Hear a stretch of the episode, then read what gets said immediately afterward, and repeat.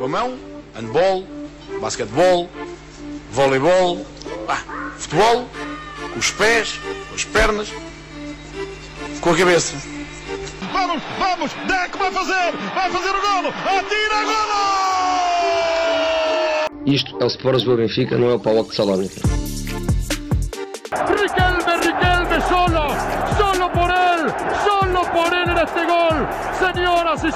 Riquelme a los 20. Só sou na Playstation. A Playstation eu consigo resolver isto. City are still alive here.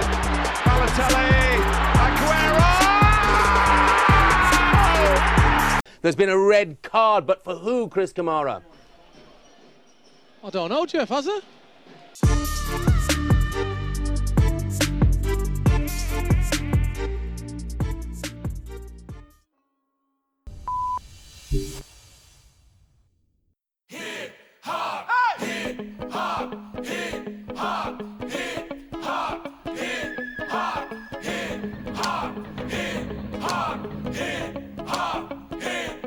Ele é papel, caneta, é lição, som e letra. Ele é chão, é planeta, visão de luneta. Loucão, taja preta, canhão, é bereta. Os neguinhos de bombeta. Ele é muita treta, essa bota é bambata, é swing de dar lata. É resgate, é escada, é a voz das quebradas. Ele é rei, ele é roll, ele é free, ele é show. Libertou, me mostrou quem eu sou. O hip hop é foda,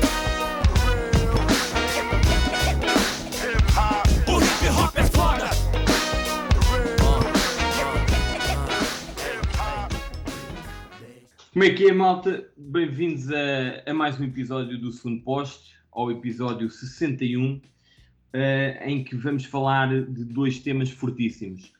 Vamos, portanto, falar de um, de um colosso do futebol europeu, do Milan, eh, da sua história, da queda que teve nos últimos anos e deste aparente renascimento. E, por outro lado, vamos também falar do impacto dos treinadores portugueses no Brasil no pós-Jesus. São dois temas que, como é fácil de antecipar, não se tocam e por isso podiam ser abordados em episódios separados, mas, mas quisemos falar dos dois hoje porque temos connosco um, um convidado especial.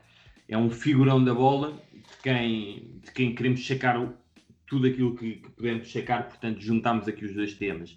É uma pessoa de quem, de quem somos fãs, cujo trabalho acompanhamos de perto e que é, no fundo, uma fera a falar do futebol e não só. É brasileiro, vive em Porto Alegre, no Rio Grande do Sul, é analista de futebol, faz scouting, escreve, é podcaster e faz parte da equipa do Future, que é uma das maiores plataformas independentes do Brasil de conteúdo sobre futebol, onde participa inclusive no podcast Calcio Pisa. Chama-se Myron Rodrigues e está connosco no segundo poste. Myron, como é que é, meu irmão? Tudo bem? Primeiro que vocês falaram um monte de coisa aí que eu não sou, figurão, etc, etc. eu tô feliz de estar aqui, vocês sabem que eu sou muito fã de vocês, então pra mim é um prazer, quanto mais longe deixar esse cara falar de futebol, mais legal pra mim. Eu fico, fico contente de estar aqui, gurizada, como a gente fala no Rio Grande do Sul aqui. Muito bem, nós estamos, como já deves ter percebido, muito contentes ehm, por, por estares aqui connosco. E, e antes de avançarmos, também pergunto aqui aos meus colegas, estamos todos juntos hoje, ao, ao Maio, ao Guarda e ao, e ao Azevedo, se, se também estão rijos, se está tudo ok, se estão entusiasmados por termos aqui o Myron. Pá, uh, 61 episódios depois, provavelmente é um dos convidados que nós, praticamente desde o início, Yeah. uh, pá, que falámos, falámos entre nós que nós queríamos aqui ter. E, portanto, obviamente que, que estamos aqui com muita moral. E, portanto, muito obrigado ao Mário por estar aqui connosco. Muito contente, muito feliz. Guarda, Azevedo. Eu gosto, pá, eu gosto muito e até porque nas madrugadas de futebol brasileiro e sul-americano que eu costumo ficar a ver, eh, vou sempre acompanhando os tweets do, do Myron que têm, são muito assertivos e têm muita piada, portanto eu gosto muito de, de acompanhar. Portanto é um prazer também estar aqui a falar com o Myron. Acho que já disseram tudo, é um gosto. Espero que corra bem e consigamos ter uma boa conversa. Vamos a isso. Muito bem, Ahm, como, como vos disse, vamos falar do Milan e para aquelas pessoas que, que- que se perguntam ah, porque é que vamos falar do, do Milan com, com um brasileiro que ainda por cima vive no Brasil, ahm, a resposta é simples, nós estamos a falar com o Manon porque, porque apesar de viver no Brasil, o futebol italiano e o Milan em particular uh, são, digamos que, que uma paixão dele. É assim, Myron? É, eu sou apaixonado pelo Milan. Eu acho que a primeira vez que eu vi o clube jogar foi um choque, assim. Eu fiquei uh, entusiasmado vendo o EA jogar. Eu... O EA é meu primeiro grande ídolo internacional do futebol, inclusive. Eu era criança, via aquele cara driblando todo mundo, ficava muito contente. Nossa, foi por aí que começou. Muito bem. Já, já, já, nos, já me respondeste a uma das perguntas que eu te queria colocar, uh, mas vamos então, vamos então também começar por este teu interesse no, no próprio Calcio. Um, Ia-te perguntar de onde é que isto, de onde é que isto nasce, um, quais é que são as tuas primeiras memórias da Série A, uh, e, e, também vou perguntar isto aqui à malta do segundo posto, o que é que, o que, é que na, na vossa opinião, começa ao Myron, uh, distingue, distingue o campeonato italiano dos demais europeus? Myron, podes começar tu se quiseres. Eu, eu quando começou assim, porque aqui no Brasil uh, o campeonato italiano era o único campeonato que passava na televisão, do, dos estrangeiros na televisão aberta. E aí, todo domingo a gente tinha um ritual aqui na, na, na, na, antiga casa da minha avó. A gente olhava o campeonato italiano na hora do almoço, assim, que passava meio-dia, e depois ia pro estádio. Então eu sempre eu ficava assistindo, assistindo, assistindo. Aí depois de adulto, eu comecei a, a, gostar mais das variações táticas do campeonato mesmo. Eu sempre fui um fã de futebol italiano.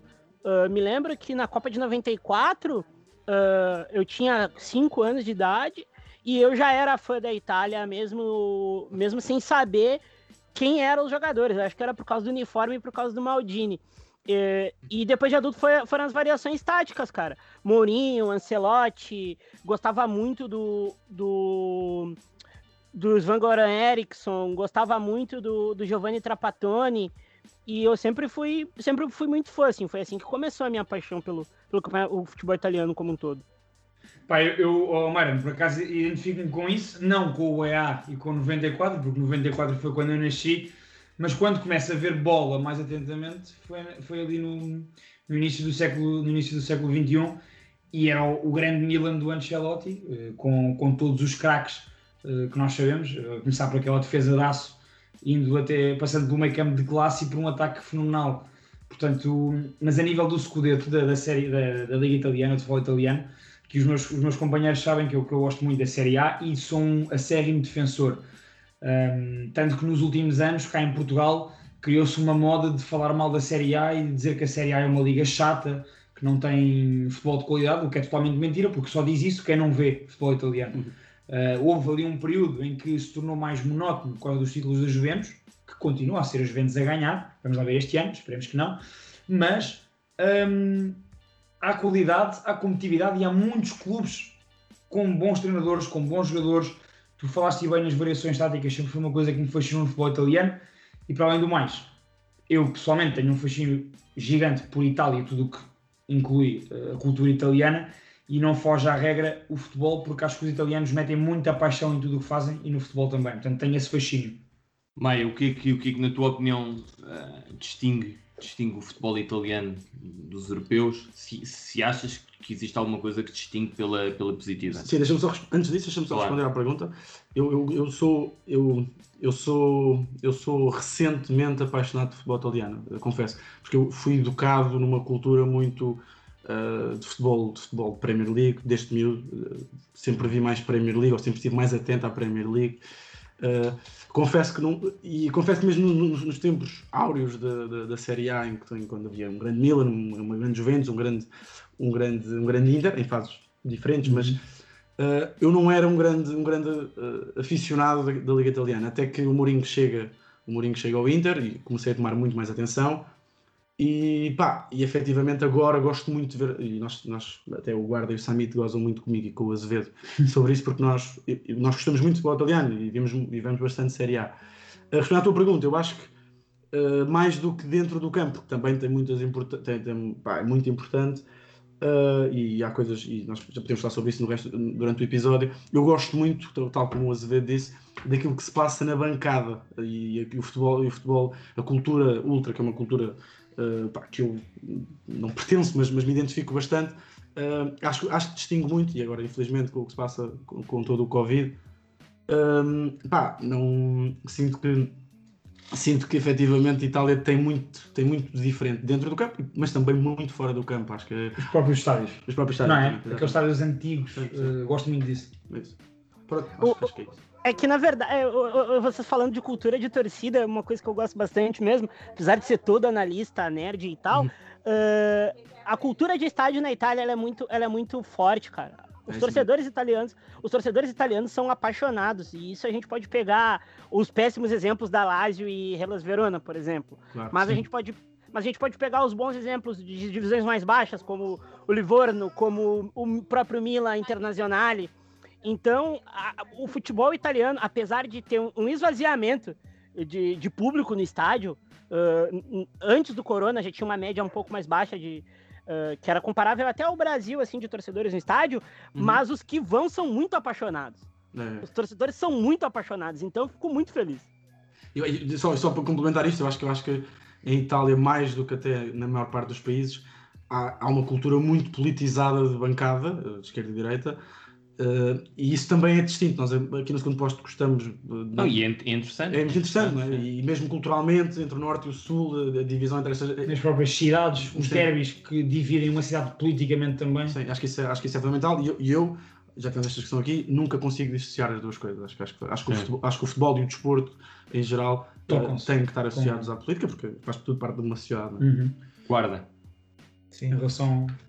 Este, o que é que, Ah, o que é que diferenciou o futebol? Pá, Ou quais é que são as tuas primeiras memórias do, do futebol italiano?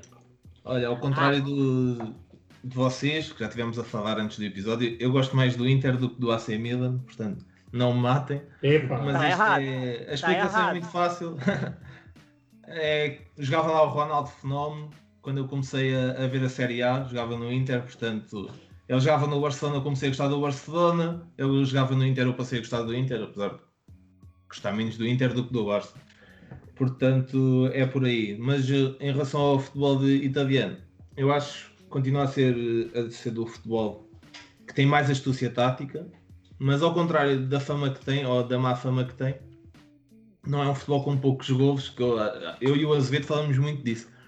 Que normalmente o pessoal diz, ah, o futebol italiano é chato, é futebol de 0-0, não, o futebol italiano tem cada vez mais gols, é cada vez mais espetacular e temos o exemplo paradigmático disso, que é a Atalanta, que são jogos de 3 a 3, 5 a 4 e, e por aí, portanto, apesar de não ser, e confesso, não é do, do campeonato que eu mais assisto, assisto mais ao, ao espanhol e ao inglês, é um campeonato que eu gosto de acompanhar, até porque é contraditório ao que a maior parte das pessoas, ao que, ao que a maior parte das pessoas acha, e portanto é por aí. Muito bem. Faltas tu.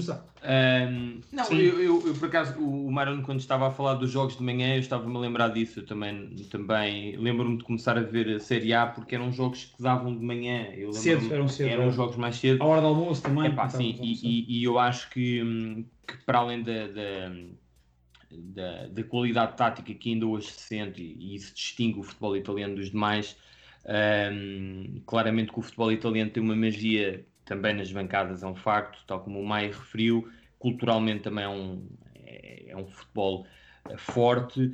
hum, e, e há muitos clubes com história, não é? Não sei, oh, Mayra, concordas com isso? Há, há- em relação aos outros campeonatos, eh, há muitos clubes em, em Itália com muita história e isso, e isso dá, dá outra beleza ao- à Série A.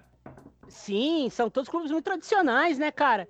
A gente vai pega Roma, a gente pega Juventus, apesar do- dos grandes clubes não serem da capital, né? Roma e Lazio. ah, a gente pega Juventus, a gente pega o Milan, a gente pode pegar até a Lazio, cara. O Parma, que fez uma história bonita ali nos anos 90. Eu, eu acho que eu acho que é o campeonato, entre aspas, mais tradicional, junto com o campeonato inglês. Então, mas vamos lá, vamos, vamos avançar aqui um, um bocado. Por acaso, já, já tocaste num ponto, já falaste da Itália de 94, portanto, eu imagino que, que na altura que, que conheças o treinador da Itália né, nesse ano, mas, mas vamos, vamos avançar então para o sucesso deste Milan. Um, e, e- e- é curioso porque o sucesso do Milan. Oh, Myron, desculpa lá, tu tens quantos anos? Eu vou fazer 30. Pronto, então és bem mais, ou velho. menos da, no- és mais ou menos da, da, da nossa idade. Uh, menos do Maia, que é, E que é mais. e- E, e- do Azevedo. E do Azevedo, que são, mais, são dois, três anos mais novos do que, do que eu e o Guarda. Uh, mas é engraçado porque o, o- o sucesso do Milan acompanha algumas gerações, não é? Não é só uma geração. Um, e, e- e faz parte das, das nossas primeiras memórias da bola, como estávamos a, a falar. Mas sempre que falamos do Milan e das suas conquistas, nós temos de falar sempre também de duas pessoas eh, que, estão, que, estão, que estão ligadas a este, a este crescimento e ao sucesso do clube e que marcaram uma página na própria história do futebol, de formas diferentes, naturalmente. A primeira é uma, é uma personagem chamada Silvio Berlusconi, que assumiu a presidência em 86, a presidência do clube, e, eh, e um treinador de seu nome, Arrigo Sacchi, que foi, foi contratado por Berlusconi em, em 87 à Parma. E eu lançava, portanto, lançava o debate eh, perguntando, Myron, qual é que é, qual é que foi o, o papel e a influência destas duas personagens no sucesso do Milan? O, o Galliani é aquilo, cara. O Galliani e o Berlusconi são aquilo. Eles fizeram do Milan o Milan retornar ao que sempre foi na década de 60, 50. Sim. O Milan sempre foi muito grande, mas pouca gente lembra, assim, ou sabe que o Milan lutava para não cair quando chegou o Berlusconi. Exatamente, Não era- não, e teve, e teve na Série B, não é? Dois, três anos antes. E teve na Série B. Ele- eles, eles colocaram um carimbo de sofisticação no Milan. Porque pra jogar no Milan não basta tu ser bom, sabe? No Milan do, do, do- do Berlusconi e, e, e Galliani. Tu não precisava só ser bom, você tinha que ter alguma categoria a mais, ser mais estiloso, entre aspas. E o, e o Arrigo Sacchi, cara, o Arrigo Sacchi é o maior treinador da história do Milan, eu acho que top 3 treinadores da história da Itália. O Milan dele é o maior time de futebol da história, é coletivamente falando. É melhor que o Barcelona do Guardiola. É mais Arriscado, marcado. arriscado. Isso é arriscado. Estás aqui a pisar terreno pantanoso em relação ao Maia e ao Guarda, ao Amaro. Não, eu, eu só tô dizendo isso porque torço pro Milan. Se eu torcesse Tá. pra outro clube, eu não diria isso. Mas aquele Milan bateu em grandes clubes da época, né? Aquele Milan pegou o Dream Team e transformou num time normal. Goleou o Dream Team. Sim. Doutrinou o campeonato italiano. Fazia marcação sob pressão, como muita gente sonha em fazer em 2020. Sabe? É uma, é uma página histórica do futebol. Eu acho que ah, antes do, do Barcelona do Guardiola, o último grande ponto de corte da história de fute- do futebol era o Milan do Arrigo Sacchi. O Arrigo Sacchi é o treinador italiano mais, não digo o melhor, mas ele é o mais marcante de todos, assim, é um que a gente vai lembrar durante 100 anos. É o revolucionário, é? E isso, como é o Mourinho para vocês, como é aqui no Brasil o Tele Santana, sabe? Sim, sim, sim. Se eu te perguntasse ao Marano, já agora, os três treinadores mais revolucionários da história do futebol, assim na O- tua... Guardiola, Sim. Guardiola é um fenômeno, o Rinos Michels e o Arrigo Sacchi. Exatamente, sim, sim, sim. São meus três. E são os três que eu mais leio e consumo coisas, inclusive. Ô, Mário, por acaso é interessante eh, dizeres aquilo da aquela questão do, do Milan antes de- da chegada do Berlusconi depois no ano a seguir do, do, do Sacchi eh, ter estado na Série B. hum, porque o Milan teve duas épocas na Série B no início da década de 80. Foi os, e os sócios do Milan, o Berlusconi já era uma personagem conhecida no país inteiro, os sócios do Milan queriam que o Berlusconi viesse para o Milan e investisse no Milan. Um, pediram mesmo, havia cartazes a- em San a pedir isso. E isso aconteceu e ele depois vai buscar numa jogada arriscadíssima o Arrigo Sacchi ao Parma, que estava na Série B na altura e foi muito criticado na altura por causa disso. Uh, hoje em dia muita gente deve estar a morder a língua por causa dessas críticas. Um, e é engraçado porque o Sacchi, para além de- das questões táticas que tu referiste bem, um, e da, da genialidade e da mudança, conseguiu juntar ali dois polos, dois polos que eram dois polos um, muito fortes na Europa, que era um, a disciplina tática italiana e a criatividade e o talento holandês. E ele mistura ali um, Baresi, mistura Baresi, mistura, uh, mistura Donadoni, mistura com, mistura com os holandeses, com o trio holandês Gullit, Rijkaard e Van Basten. E isso, uh, como tu disseste bem, mudou o Milan, Myron, e, e, e depois é interessante porque o legado do Saki uh, prossegue com o treinador seguinte, que é o Capello. O Capello vem pegar na equipa do Saki e é tricampeão italiano com uma equipa invencível durante 58 jogos na Série A uh, e com finais europeias consecutivas. Portanto, parece-me que sim, de facto, o Saki é indissociável de, do grande Milan que tu conheceste e que, e que eu também conheci. É, o, o Saki, ele. E, e, era uma época totalmente diferente do futebol, né? As regras de estrangeiros eram muito mais. Muito mais difíceis de, de, de conseguir burlar. E o Milan foi muito corajoso em pegar o trio holandês e, e também deu a sorte de ter muita gente boa formada no Milan, né? A gente precisa lembrar que o Maldini, ele pegou, o Saki pegou a época do Maldini, pegou a época do Costa Curta, a época do Tassotti, pegou, se eu não me engano, o final já do do, do Ancelotti como jogador, que era um baita jogador, inclusive. E, e, e o Milan, naquela época, é, é quase que a base da seleção italiana ali. Eu tinha o Massaro também, que o Massaro é um dos grandes craques do futebol italiano, que é muito esquecido assim em debates. E aquele Milan, aquele Milan era a base de uma das seleções mais fortes do mundo, talvez da seleção mais forte de toda a Europa naquela época, né?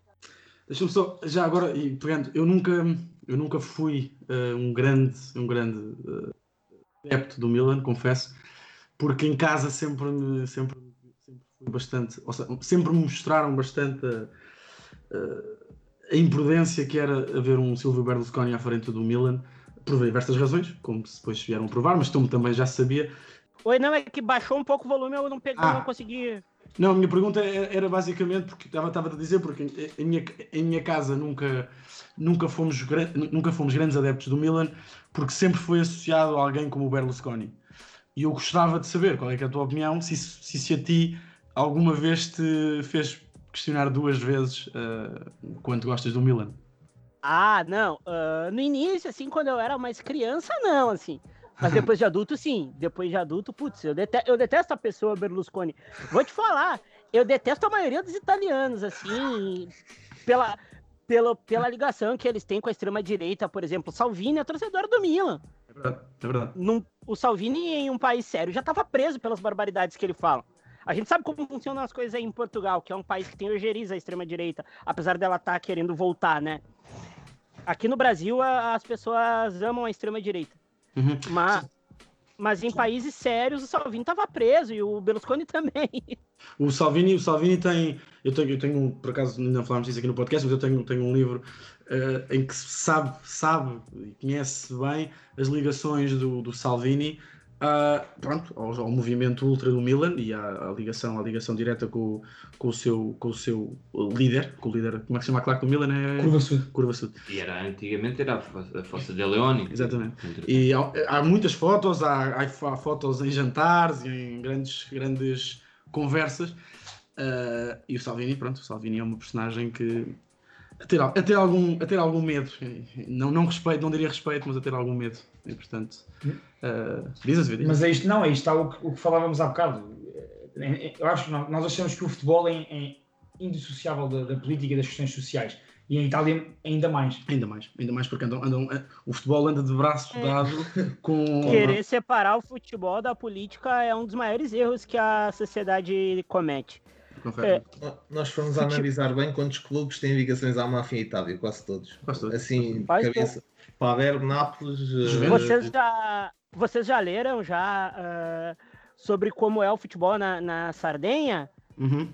Ele é totalmente tomado pela máfia. O filho. O filho de um, dos, de um dos da máfia é torcedor de ir no estádio, assim, torcedor do Palermo, sabe? É, sim, sim, é sim. muita. O, o, a máfia italiana e o futebol. Aliás, vou até deixar um, um, um merchan. Tem uma, tem uma matéria maravilhosa que depois vocês podem me pedir, eu mando para vocês no WhatsApp, uh, sobre como a máfia italiana se mete no futebol lá na Calciopédia. É um, ba, uhum. é um baita texto, inclusive. Olha, agradeço, agradeço que eu gosto desse tipo de coisas. gosto muito desse tipo de coisas. Agora, se calhar, não sei, Samit, tu sabes tu és um moderador, mas eu, se calhar, agora falávamos, falávamos de. Voltamos aqui ao futebol. Ao futebol, ao futebol dentro do campo. Oh, oh, vamos aqui falar, antes, antes de chegarmos uh, ao momento mais atual do Milan, uh, e, e, porque o Milan claramente que, que, que acompanha, como eu disse há bocado, uh, o nosso, a nossa paixão pela bola, ou seja, por exemplo, o, o guarda se calhar não gosta tanto do Milan, gosta, gosta mais do Inter, mas a verdade é que o Milan é uma equipa histórica e que. Aquelas equipas, nomeadamente a que ganhou em, em 2003 a, a Liga dos Campeões, é uma equipa histórica Sim, contra sim, sim, Juventus. sim. E era isso que eu, que eu, eu agora ia- ia-vos perguntar a todos, eh, começando, começando pelo, pelo Mário novamente, ehm, de, de Baresi a Kaká, passando por Gullit, Van Basten, Boban, Nesta, Dida, Inzaghi, Rui Costa, Sidorf, Shevchenko ehm, Gattuso. e claro, a figura maior, eh, Maldini. Pergunto-vos ehm, se só pudessem escolher um jogador do Milan que vocês viram jogar, Uhum. ehm, É diferente. que vocês viram jogar, qual é que escolheriam e, e porquê? Myron, bola do teu lado. Olha, é bem difícil essa, hein? Bah, sacaneado. É, um só, só pode escolher um pra jogar no Milan atual. Que tu tenhas visto, exato. Ah, o Shevchenko? Porque eu não gosto de Ibrahimovic. Shevchenko. Melhor Shevchenko à atacante- frente de, de Maldini. Sim, Shevchenko. Não, de lateral esquerda a gente tem, a gente tem o, a gente tem a versão espanhola dele, então tranquilo. Olha, eu, eu, eu, eu- se, eu, se, eu, se eu puder dizer, eu gosto muito. Eu, eu- a minha. Quem me fez, a única pessoa que me fez sonhar neste, neste Milan, que me fazia sonhar sempre que eu via jogar, é o 22, o Kaká, não há, não há hipótese. Acho que é, eh, depois de Messi e Ronaldo, da minha, na minha vida, eu acho que era o jogador que estava mais, eh, quando estava em forma e, quando, e, teve bastante tempo em forma. O Kaká do Milan é um, é- era um ultra galáctico jogador, era um jogador diferente. Eu- nós falamos disso várias vezes. A exibição que ele faz em Old Trafford é uma coisa que, minha- que na minha infância, pré-adolescência, ah, eu não me esqueço desse jogo. Eu não me esqueço desse jogo. E eu, por acaso, gosto muito do número 22. E na altura também tinha assim o cabelo assim, como ele tinha assim, à tigela. E jogavas quase tão bem como ele. Mas, de- mas- sim, mas de pé esquerdo, não era pé direito, era pé esquerdo. esquerdo, Ah, pá, e o Kaká é de longe o jogador que eu, que eu me identifico, que me identifico mais, porque pronto, é, por isso que eu acabei de dizer. Só, só, só dar nós aqui em relação ao Shevchenko, eh, realmente a malta com o tempo vai percebendo, ainda percebe mais a dimensão do, do Shevchenko e do, do, do grande ponta de lança que, que foi, porque nós atualmente eh, se calhar nem temos muitos grandes pontos. Se, se eu vos perguntar um ponta de lança ao nível do Shevchenko agora, pá, vocês conseguem apontar dois, três, provavelmente, não é? Tipo, com tanta influência Não, em o campo. O Chefchenko era uma cena impressionante. Sim, sim, sim. impressionante. Tens, tens agora, sei lá, Lewandowski, Quem? que, que- Hum. é já um nível mais baixo. Não, é por causa do clube. Não, se for Porque está no Tottenham. Não, é, ou seja, a dimensão do clube também importa para isso. A não é? nível de importância, concordo com o Kane. Agora, a nível de qualidade, acho que o Shevchenko era, Era melhor, sim, sim, Sim, sim, também sim. acho. O Shevchenko era, era clínica, era Mas uma sabes, coisa... qual foi o problema do, do Shevchenko? Foi ter, ter falhado no Chelsea daquela forma. Pois foi. E então desvalorizou muito a imagem, a imagem que se tinha dele.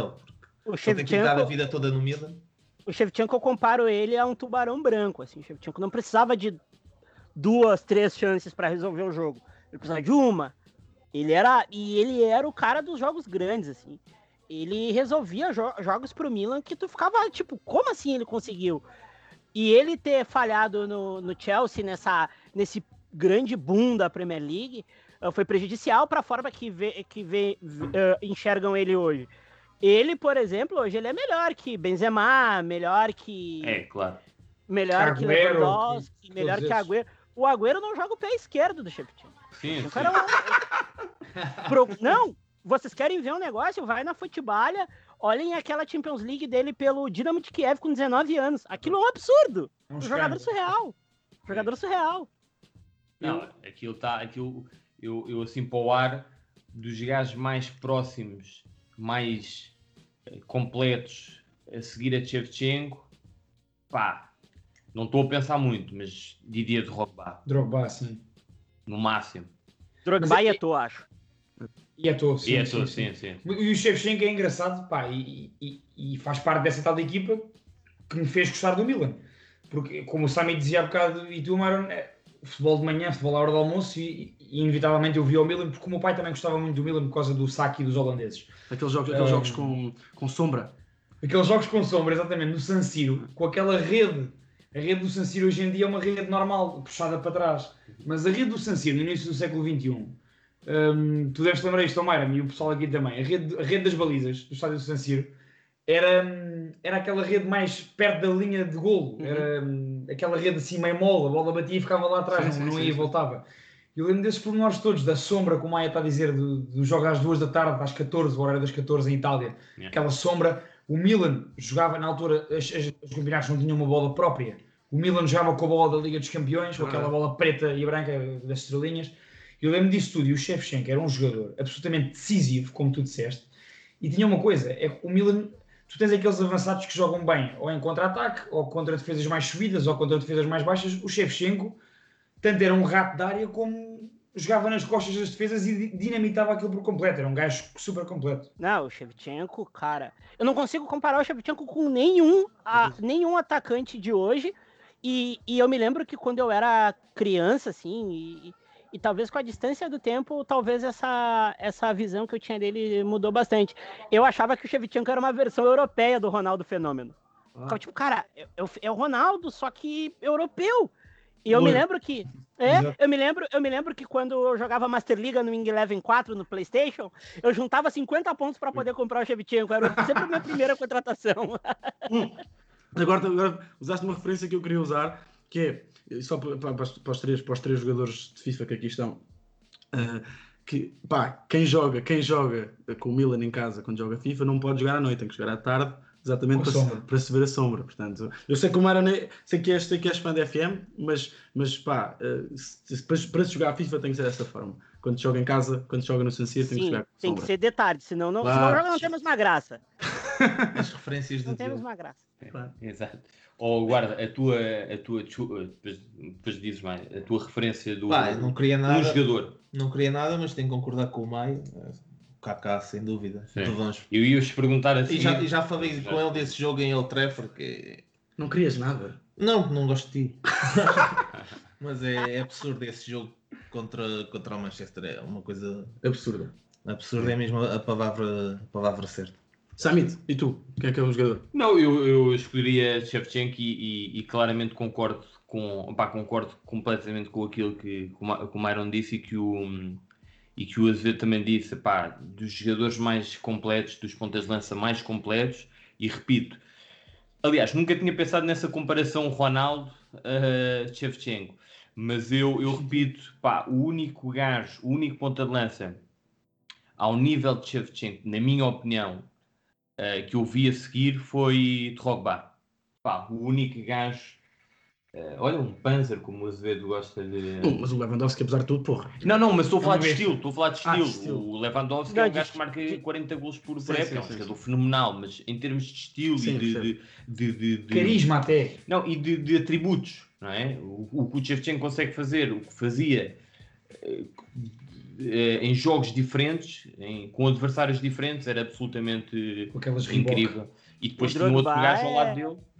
O Drogba é um, é um herói cult do futebol. Sim, Ele é um herói cult. Assim como é o Eto'o, assim. Pode ver, se a gente for pegar as lembranças, assim, de jogadores de futebol bons, assim, pouca gente coloca Drogba e Eto'o no panteão que eles merecem. Pois. Drogba e Eto'o são históricos. O, o Drogba ainda mais. O Eto'o é um cara de gols em, gol em duas finais de Champions League, né? Um, era, um tra- era o que eu chamo de operário padrão, assim. Jogava demais num clube de estrelas, assim. E, e a verdade é que houve uma pessoa que viu, houve um treinador que não precisou de muito para, para o levar para, para o Chelsea naquele, naquele, naquela altura e de, de, de torná-lo um dos melhores, se não o melhor ponta de lança na altura, não é? E para o Inter? O Eto'o? A? Sim, o Eto'o. Eu Não, quem Ah, estava a falar do o Drogba. Sim, sim. Bastou, É, bastou por acaso- vê-lo no Velodrome. Hã? Bastou vê-lo no Velodrome. Sim, exatamente. E tem aquela história de, Sim, conhecido. de lhe ter dito, Vai- vai o jogar, Mourinho sim. disse logo ao Drogba que ele ia jogar com ele no, no ano seguinte. Sim, sim, sim. E lá foi. Não, mas oh, não foi assim tão barato. É a primeira. Já Tá foi bem. naquela Sim, altura sim, do Chelsea milionário. Só que outro dia estava a dar uma reportagem do Ricardo Carvalho ao Porto Canal, uma entrevista, e, e ele dizia precisamente isso: que apanhou grandes avançados pela frente, ah, à cabeça Henri, depois Messi. Ronaldo Fenómeno, sim, Messi também, mas diz que como o Drogba nunca apanhou ninguém que não o conhecia quando o Porto jogou contra o Marselha. o Marselha naquela fase de grupos da Champions e que ficou parvo com aquilo e, e que foi o único avançado desses todos que conseguiu marcar gol de uma defesa onde estava Obrigado. Ricardo Carvalho. Muito bem. Vamos lá, então, eh, entretanto, o Maio e o Guarda já me responderam à pergunta seguinte. Eh, portanto, Maron Azevedo e eu vamos responder esta pergunta. Se, se pudéssemos escolher só um brasileiro, qual é que seria, Maron? Só um brasileiro do Milan, da história do Milan. Ah, o Kaká, cara. O Kaká, o Kaká. O Kaká, é uma- é, o Kaká é um dos melhores jogadores da história moderna do Milan. Ele, o Kaká é, é um super-herói. Eu- eu- teve um amigo meu que encontrou o Kaká ah, e fez o Kaká me mandar um oi no WhatsApp num- por um vídeo. Eu quase infartei, juro por Deus. Você pá. Eu quase. Faltou um pouquinho para infartar. E muita gente lembra da atuação do Kaká no Trafford com razão, mas tem uma do Kaká contra o Celtic eh, em San Siro, que acaba 1x0 com um golaço do Kaká, que o Milan ia ser eliminado esse dia. É verdade. O Kaká, o Kaká acaba com o jogo, ele faz um gol sozinho, como a gente costuma dizer, como a gente costuma dizer aqui no Brasil, o Kaká acaba parindo um gol. É, é, é um negócio absurdo. Eu sou muito fã do Kaká, eu sou suspeito para falar do Kaká. Ô, ô, mano, já agora, e antes de perguntar ao Azevedo, eu, eh, mas, mas vou, vou aguardar, a minha é, portanto, ficamos já despachados, é obviamente Kaká, ou seja, há muitos jogadores brasileiros que fizeram história no Milan, mas eh, o jogador que, que mais história e que, que, que mais influência teve no Milan foi de longe Kaká, mas eu, eu gostava de perguntar, Myron, o- no Brasil já no Brasil quando quando o Kaká arranca já se sabia eh, ou seja foi surpresa que o Kaká, foi surpresa para os brasileiros o nível a que o Kaká chegou Cara, o Kaká até hoje ele é. Como é que eu posso dizer? Ele é um patinho feio, assim, porque o Kaká não é o jogador do estereótipo brasileiro. Um driblador, um virtuose da bola que faz mil truques. Não, o Kaká não é esse. O Kaká, ele. No início, o Kaká saiu muito vaiado do São Paulo, sabia? O Kaká, a torcida de São Paulo detestava o Kaká. Tinha pavor do Kaká. E, e também foi uma surpresa para todo mundo o Kaká. Não digo o Kaká, o Kaká ter virado o- melhor jogador do mundo, mas o Kaká ter jogado tão bem nesse nível, sabe? Ter sido um jogador histórico. A gente pensava que o Kaká ia ser um bom jogador, mas jogador histórico como ele foi, é uma, foi uma surpresa, assim. Azevedo Pá, eu, eu, para mim é o Kaká também. Obviamente, não vou estar aqui agora a ser Diferentão. hipster da, da bola só porque sim. É o Kaká porque, e eu lembro dessa exibição contra o Celtic em San Siro. Uh, eu adorava quando o Kaká, no, no Milan que ganha ao Liverpool em Atenas, de 2007, uh, Liverpool que é o meu clube em Inglaterra, o Myron. Um, nesse Milan, eu, eu eh, lembro-me sempre daqueles jogos, eh, daqueles jogos eh, em que o Kaká carregava o Milan nas costas com meia preta, calção preto e camisola branca de manga comprida. Adorava. E luva. E, e a luva, exatamente. E o portanto, para mim é o Kaká sem dúvida. Mas há um gajo que é o Pato, o Alexandre Pato, que eu lembro-me sempre do lance do gol dele em Camp Nou, pá. Eu como não gosto do Barcelona e gosto muito do Milan e sempre gostei do Pato, sempre achei que podia ter sido muito mais do que é e obviamente que podia. Hum, lembro-me sempre desse gol e gostei de ver o Pato a jogar no, no, no Milan na altura. Ah, eu sou muito fã do Pato. O Pato foi formado no clube da minha cidade. O Pato Inter. foi o Pato foi campeão no time da minha cidade. O Pato subiu junto com o meu primo pro clube pro principal do Inter. Eles são bem amigos, inclusive até hoje. Jogaram o mundial também. Ah, meu primo é Luiz Adriano, pra quem não sabe, maior artilheiro da história do Shakhtar. Ah, Uau, não, olha, não sabíamos. Agora onde é Lu- está? Está no Palmeiras, está no tá no Palmeiras. Palmeiras. Sim, o Luiz Adriano é meu primo. Jogou no Primo. Milan também. Jogou no Milan, crescemos juntos e tal. Tem uma camisa do Milan dele aqui em, aqui em casa, inclusive. É aquela crescemos camisola vermelha, preta e com os traços cinzentos também, não é? Isso, mas eu, eu preferia a outra com o símbolo antigo. Pois.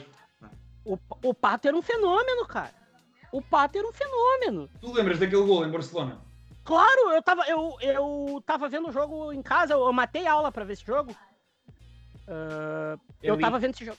Eu tava vendo esse jogo em casa. Não, passava na, na televisão aqui a Champions League. Uhum. Ah, e, e eu me lembro quando o Pato adiantou a bola, eu comecei a gritar: Meu Deus, é o Ronaldo, é o Ronaldo, é o Ronaldo. E ele faz o gol. E ele faz o gol. E eu comemoro o gol. A minha casa, eu moro no- nos fundos aqui.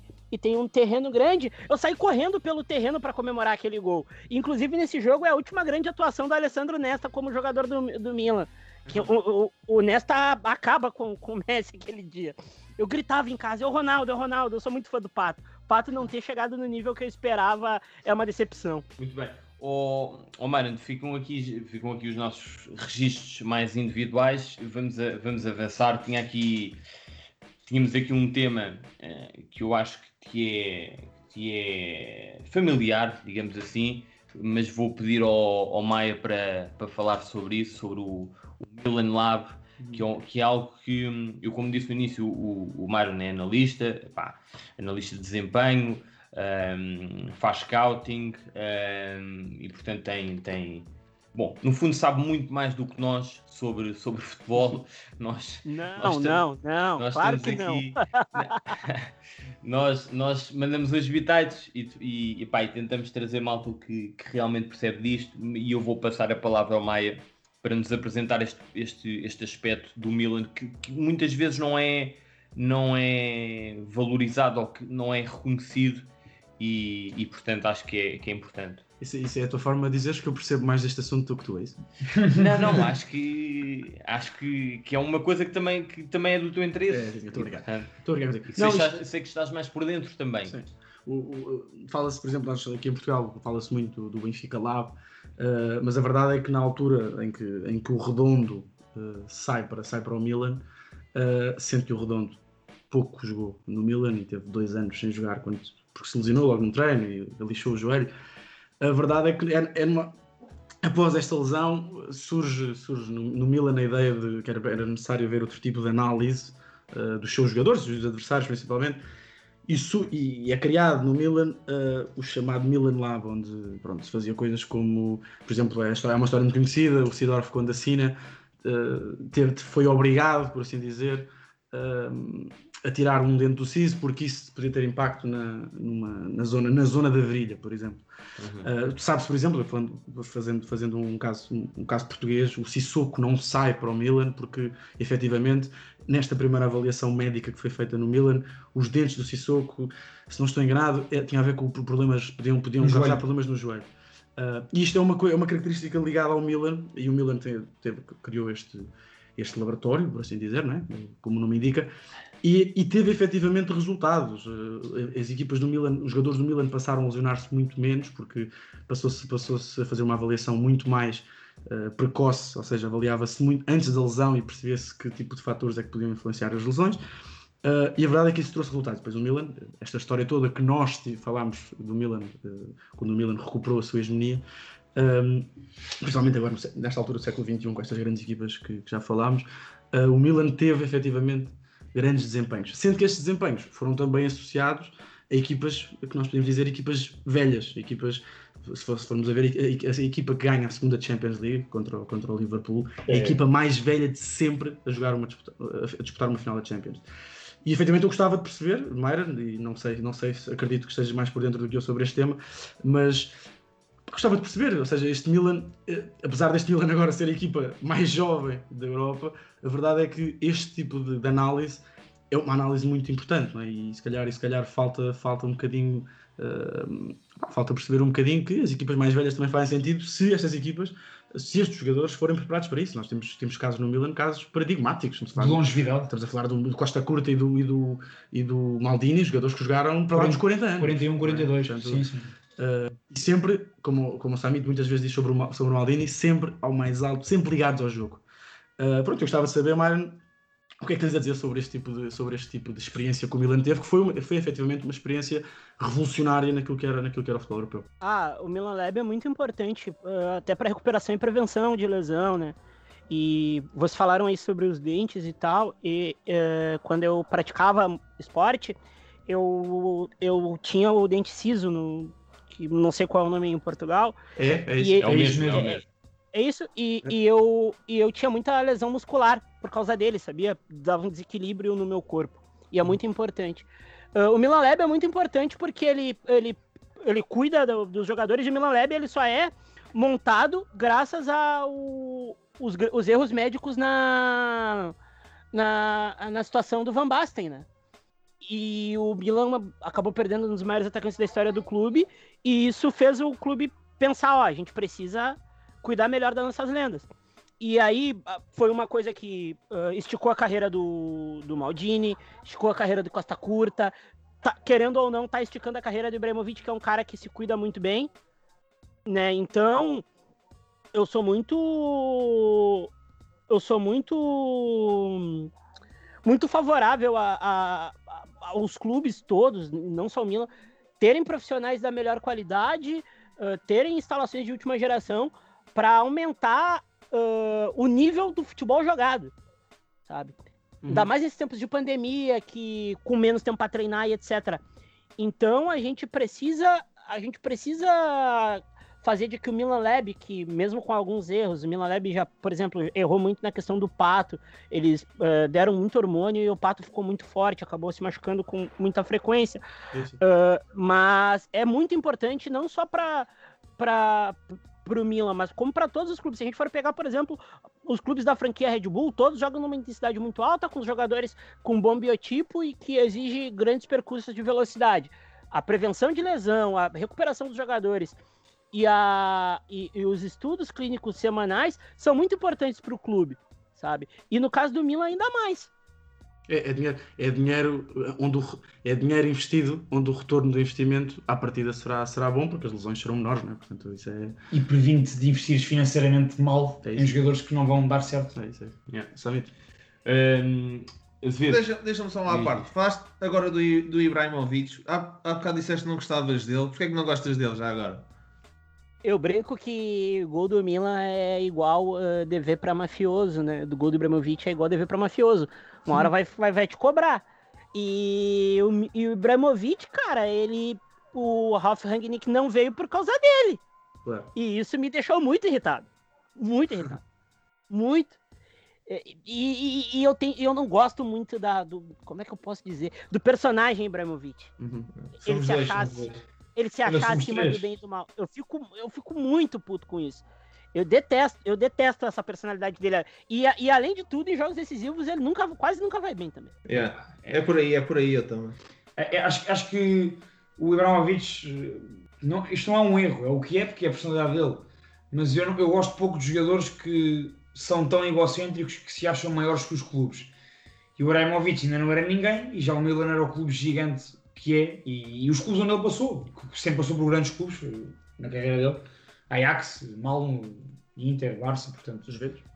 Juve. Sim, mas vocês estão a falar de um. Nunca se esqueçam. Repara, mas eu, como jogador, Sim. é inquestionável. Agora, é, é o que o Mayra diz, é mais a questão de, do tipo de pessoa que ele é. Não, para mim, não, a mim não me convence. Pronto, só isso. Muito bem.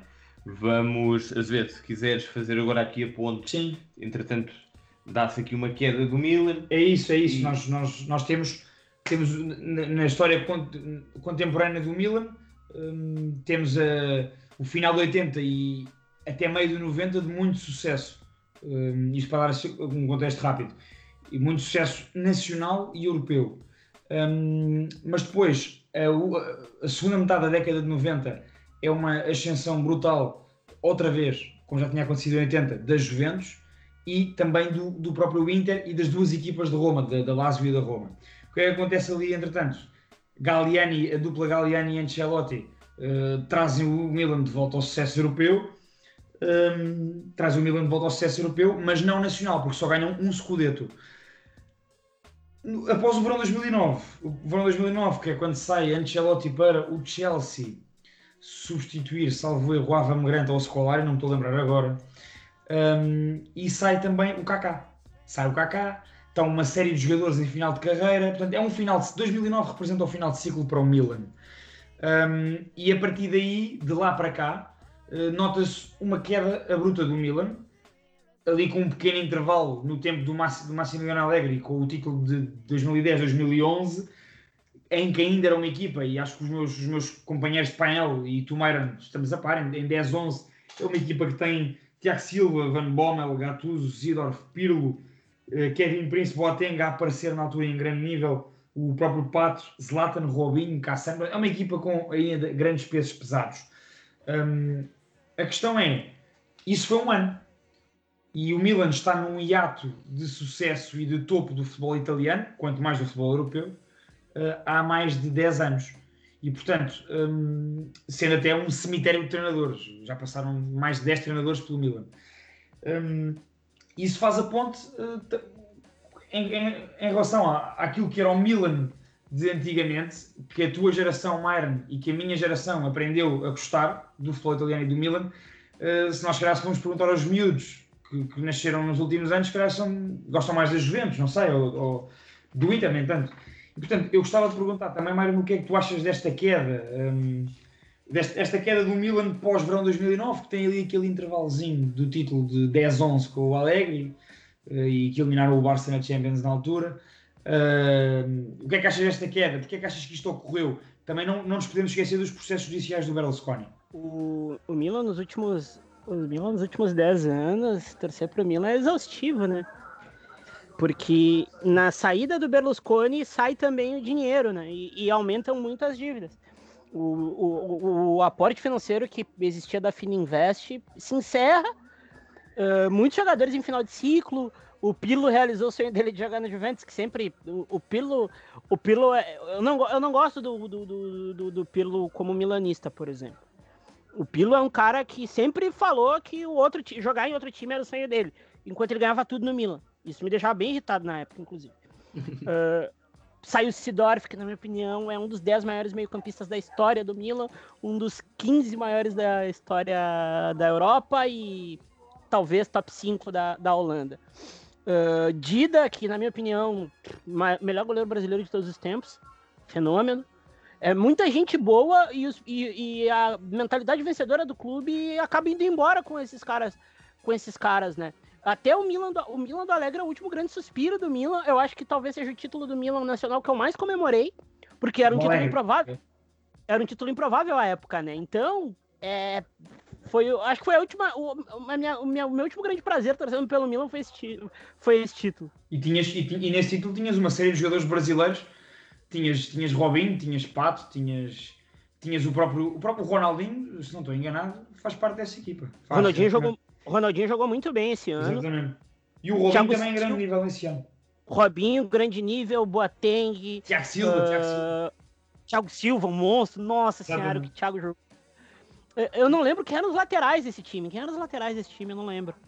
Um, eu por acaso vi isso há bocado. Ah, eu lembro, eu lembro que jogou muitas vezes nesse ano aquele que na altura era um miúdo, o Antonelli, lembras-te? Do Luca Antonelli? Assim com o cabelo assim. Meu Deus. Lembro, um loirinho, não? Exato, sim, exatamente, assim mais, mais magrinho, mais franzino. E eu tinha visto o Abate, isso aí. O Abate, o Abate, exatamente. O Abate, o, o, o, Abate. o Abate jogou 8 mil anos no Milan, impressionante. O Abate, exatamente, eu não, não, jogou demasiado, eu acho que não jogou demasiado tempo no. Chegou a ser titular da seleção. Foi, sim, sim. Encarreirou, acho que o, faz foi, foi capitão do Milan. Pois foi. O, o quem faz muitos jogos a lateral esquerda nesse ano também, eu, eu não estava a lembrar do nome dele, o Jankulovski, pá, o checo, que faz parte ah, das grandes equipas do Milan também. O Jankulovski é herói cult da torcida do Milan, pô. Ele é aqueles heróis cult. Ele jogou muito na Champions League que a gente foi campeão na última. Ele jogou de meio campista, jogou muito bem, inclusive. Exatamente. Ele era bom. Ele era bom, gostava muito de Ankulovski. Por 16, acho O Rassudo em campo tinha clássico, ele virava uma tartaruga ninja, batia em todo mundo. Ô, oh, oh, mano, já agora voltando aqui um bocadinho atrás, qual é que é a opinião da, da, dos brasileiros, da malta no Brasil, sobre o, Gergi, sobre o Serginho? Ah, a gente ama o Serginho. Nossa, o Serginho é subestimado. É, o Serginho é subestimado no Brasil porque ele nunca foi jogador da seleção, né? Mas, é os torce... é. mas os torcedores do Milan amam o Serginho. Eu, o Serginho, inclusive, ele tá trabalhando com futebol, né? Ele é, ele é scouting também. O Serginho, cara, ele é. Porra, o Serginho é um fenômeno, cara. Eu, eu, eu, o, meu tio brincava que ele era o Garrincha da lateral, assim. Ele driblava todo mundo, ele passava por cima dos caras. Teve um clássico, acho que foi do 6 a 2 O Serginho jogou demais contra a Inter. Acho que foi 6 a 2 O Serginho jogou muito, botou bola na cabeça do Comandini, fez um rolo. O Serginho era, o Serginho era fenômeno. Foi grande no São Paulo e gigantesco no Milan também. Carreira muito respeitável. Ô, ô, ô Mário, em relação ainda à queda do, do Milan, porque é um período que não é curto, são 10 anos ou mais Hum, tu achas que se deveu a quê? Achas que foi um fim de ciclo e portanto foi normal? Achas que foi hum, mérito dos, dos rivais, neste caso da Juve, é que cresceu muito. Achas que se deveu a quê esse, essa queda do Milan? Cara, o, o, o Milan. Como é que eu posso dizer? Teve, óbvio, o crescimento dos rivais e, e teve também, assim, a, a, a, falta de dinheiro. E eu acho que o Milan, o Milan não se preparou para repor os líderes. Uhum. Não se. Não, a gente foi a gente demorou da aposentadoria do Maldini até a chegada do Theo Hernandes para ter um lateral, um lateral direito, um lateral esquerdo. A gente nunca se preparou para ter um substituto do Nesta, que só chegou agora com o Romagnoli um Gattuso, um jogador do caráter do Gattuso, então nem se fala. Agora tem o Anti-Rebit. O Milan não se preparou para para para sucessão, né? Para sucessão. Não teve uma passagem de bastão de fato assim, tipo, ó, eu tô saindo, o cara que vai vai tomar o meu lugar é esse, e ele vai fazer coisas tão bom quanto. O Milan nunca teve isso. Já a Juventus, a Juventus vive se preparando assim. É verdade. Sem dúvida. Ô, ô Myron, independentemente disso e, e e ainda hoje o plantel do Milan continua a ser uh, inferior uh, ao da Juventus, por exemplo. Um, eu vou-te dar, vou, vou, vou dar-vos aqui uns dados e, e fazer uma pergunta um, a ti, Myron, depois os outros podem, os outros três podem, os outros três, não, os quatro, eu também, podemos comentar, mas já uh, sobre o Milan atual. Um, e os dados são estes. Na Série A deste ano, 2020-2021, são 7 jogos, 17 pontos, 5 vitórias e 2 derrotas. Liderança isolada do Milan, algo que já não acontecia há algum tempo.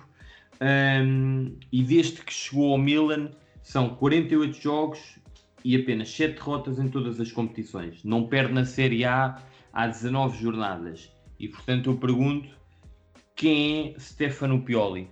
O Piolho é careca, não gosta de carecas. É. é. Já aqui dois carecas. Olha, são dois carecas. Não, pra mim, pra, pra, mim vocês têm cabelo. Não, atenção, há aqui, um, há aqui um que tem cabelo. É por opção, é por opção. É por opção. O outro, que sou eu por acaso, é já mesmo por. Hum, necessidade. Por necessidade. Cara, o Pioli, ele sempre foi, falando sério agora, o Pioli sempre foi um treinador meio tampão, pode ver. Ele foi tampão na Internacional, ele foi tampão na Roma, ele foi agora e foi um tampão no Milan, mas ele foi ficando, foi ficando. E o trabalho é bom, cara. O trabalho do Pioli é bom. Ele encoraja os jovens do Milan, apesar de eu não ser o meu treinador preferido, não era o treinador que eu tinha na cabeça pro Milan atual, pro Milan dar o salto. Ele não é o melhor que a gente, não é o melhor que a gente quer. Ele é o melhor que a gente tem. Então a gente tem que abraçar o Stefano Pioli. Um jogo muito ofensivo, um jogo muito passional do Milan. O Milan é muito suscetível a erro. O Milan erra bastante porque é muito passional. Os jogadores, às vezes, eles. Tu vê que não tem um padrão de jogo. Eles jogam de acordo com o que eles acham que eles têm que jogar. Mas o Pioli resgatou o orgulho dos jogadores do Milan, isso é inegável. O trabalho dele nesse sentido, a questão anímica do jogo é muito importante.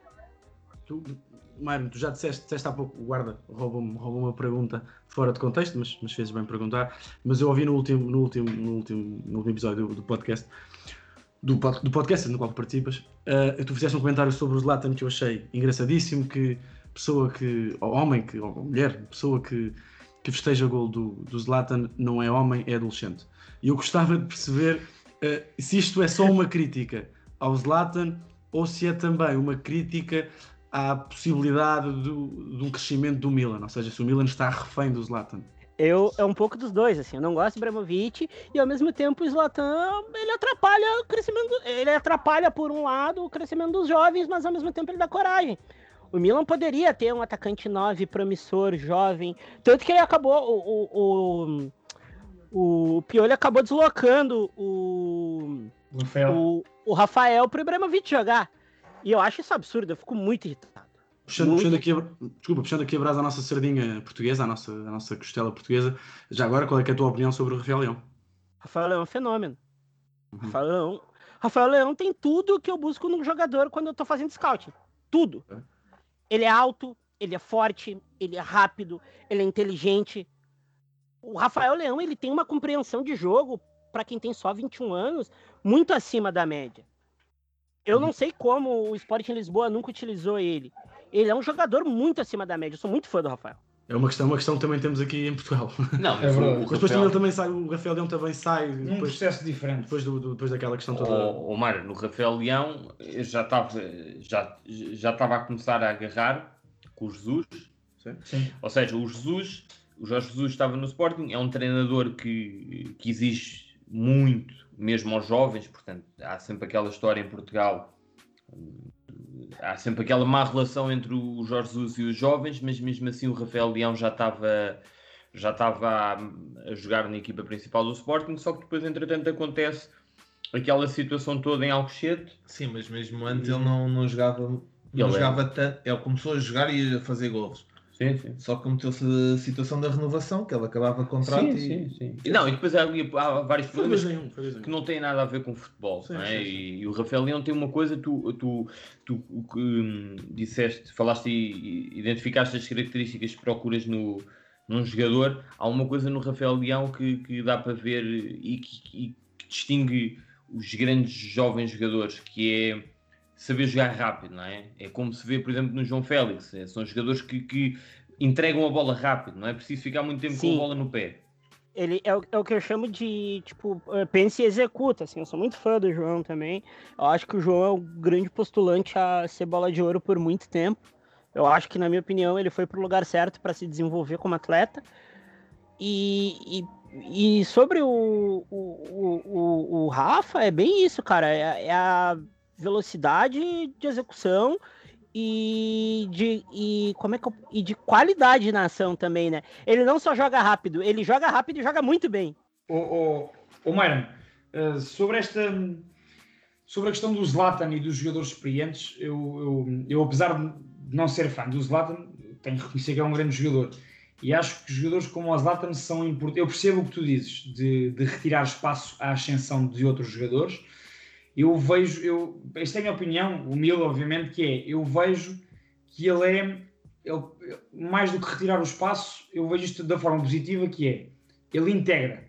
Se, ele- se ele gostar, ele integra. E já se percebeu que ele gosta do Rafael Leão e que aprecia as qualidades futbolísticas dele. Portanto, eu acho que até, até é bom para o Rafael Leão hum, ter, um, ter um colega de equipa como o Zlatan. E é? retira- retira-lhe pressão também. E retira-lhe um bocadinho de pressão. Sim, É. e encoraja ele também, né? É, exato, exato. Mas eu acho que acima de tudo, a questão do, do, do Milan atual, desta recuperação, para além daquilo que é o Pioli, eu acho que o Milan voltou um bocadinho a ser o que era há uns anos naquilo que são as suas escolhas para o plantel. Eu estive aqui a fazer uma pesquisa e o Milan nos últimos 7, 8, 9 anos contratava sem critério. E o Milan neste momento consegue ter um misto muito engraçado de jogadores que já são jogadores feitos, mas que são ainda jovens, têm muitos anos pela, pela- pela frente. Donnarumma, 21 anos, Romagnoli, 25, Saranoğlu, 26, parece que tem 30, que já anda na alta roda há muito tempo. Eh, o Kessie tem 23 anos, o Teo Hernandes, 23 e o Rebic, 27. Tem- tens aqui este, este núcleo de jogadores muito importantes que depois consegues juntar a jovens como o Dalot, o Pierre Kalulu, o Tonali, o Benacer, o Jan Zoga, o, o norueguês, o Salmakers, o Brian Dias, o Rafael Leão. Portanto, tens este. O Milan finalmente, passado muitos anos, voltou a conseguir ter este misto entre aquilo que são os bons valores italianos e os bons valores já, já experientes, estrangeiros também, e, E não, não num nível de magnitude como tinha antes, como é óbvio, mas conseguiu através do seu scouting ir buscar estes jovens mesmo. Mesmo estas equipas italianas, onde é que o Milan se conseguia antecipar? A uma Juventus ou um Inter para ir buscar um Benacer? Um Tonali. Em Itália, ou um Tonali. Não conseguia, porque a Juventus caçava logo e o Milan nos últimos anos nem conseguia. E, E- agora, finalmente, tem o- conseguiu fazer este misto. Pá, Isto é importante, não é, o, o Myron? Para, para o regresso, para o renascimento do Milan, não é? Sim, ele pescou os melhores jovens disponíveis a preço que o Milan pode pagar no mercado. E isso tem muito a ver com o Geoffrey Moncada, né? O Moncada é o cara que, entre aspas, descobriu o Mbappé. É o cara que ajudou a montar o projeto do Mônaco semifinalista da Europa. Então, a gente sabe que não é só ele, o Milan tem uma quantidade nababesca de scout. É um negócio surreal, se eu não me engano, são quase 30 scouts do Milan espalhados pelo mundo. E o Milan voltou à sua origem, cara. Pega jogadores jovens e faz eles virarem bandeiras do clube. Eu, eu vejo que esse é, daqui a 5, 6 anos, sendo um cara cultuado pela torcida do Milan. O, o Tonali é feito para jogar no Milan. O Romagnoli nem se fala. O Donnarumma tem tudo para ser o maior goleiro da história do clube. O Milan voltou a ser o que era graças a pessoas que o trabalho é invisível, eles não jogam futebol, mas eles ajudam muito, sabe? Ô, Mário, já agora, e não sei, o, o Summit depois, depois volta, volta a reorganizar isto, mas eu tenho uma pergunta que é: tu, como, como torcedor uh, do Milan, o que é que achas que será uma boa época para o Milan este ano? Cara, se a gente for para Champions League, eu já vou ficar maluco. Ok. Se, se a gente for para Champions League, eu vou ficar muito feliz. Se a gente for campeão da, da Itália, eu vou comprar toda a cerveja disponível do bar aqui na rua. E se a gente ganhar a Liga Europa, eu vou fazer um churrasco. Vou ter que fazer... Vai fazer o quê? Não... Churrasco. Ah, um churrasco. Qual é que é a cerveja, Mário? Já agora. Vocês já comeram churrasco aí? Aí vem, faz churrasco, né? É? Opa! É, Não, é Até o guarda está a torcer pelo Milan. Tá. Não, quando eu for aí, quando eu for aí, eu vou assar um, vou assar um churrasco pra vocês. Tá combinado. Tá Pode combinado. E vocês me e vocês me dão francesinha, que é meu prato preferido. Claro. É, mas nós somos cá de Lisboa, mas temos que ir lá ao norte comer. eh, Vamos, vamos, vamos. Como se fosse. Vamos, vamos. Sim, sim, Dá temos pra- o Dá pra atravessar o país de carro, pô. O que, o que, mano? Não percebi. Dá pra atravessar o país de carro, é Ah, pequenininho. claro, isto não tem nada a Desculpa, ver. de- desculpa, sim. desculpa. Nós, nós às vezes temos dificuldade nas dimensões. Comparar as nossas dimensões com as vossas, nós, nós somos muito europeus nisso, desculpa. Para vocês é fácil. Aqui Portugal é. Está tudo dentro do, me- do mesmo estado. É um estado, exato. Não, o, o, o- a Portugal, o estado inteiro de Portugal, o país inteiro de Portugal cabe na cabe dentro do Rio Grande do Sul, que é um estado pequeno aqui do Brasil, da onde eu moro. Para, ti está tá fácil. Ó mano, vamos.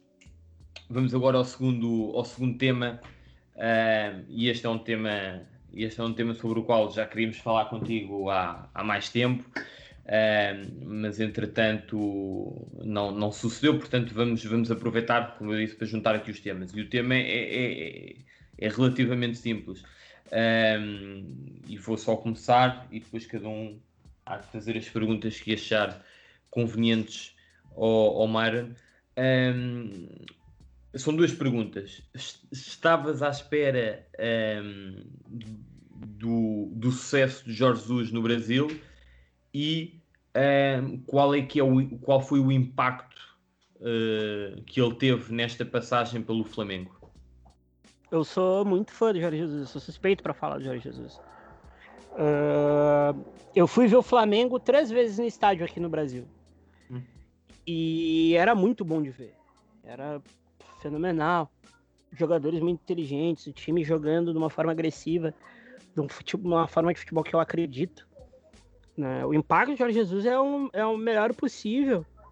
É, para a gente a gente como parte da indústria do futebol, eu como scout, eu não sou treinador, eu não tenho pretensão de ser treinador, eu acho que não não daria bem para isso, porque eu sou uma pessoa muito agitada, eu tenho medo de ter um, algum acidente vascular cerebral na beira do campo. Mas é para mostrar, é para mostrar pra gente que é possível fazer futebol naquele nível. Sim, sim. Nós, nós brasileiros não não não viram europeu e etc.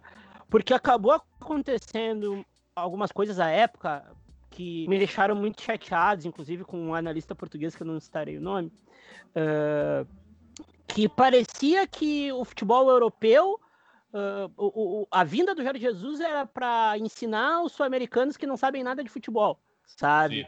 Rolou, rolou um como que se a gente a gente aqui não fizesse futebol nunca e que se a gente eh, a- a os nossos jogadores daqui precisavam ser educados por europeus e a gente sabe que isso não é verdade sabe?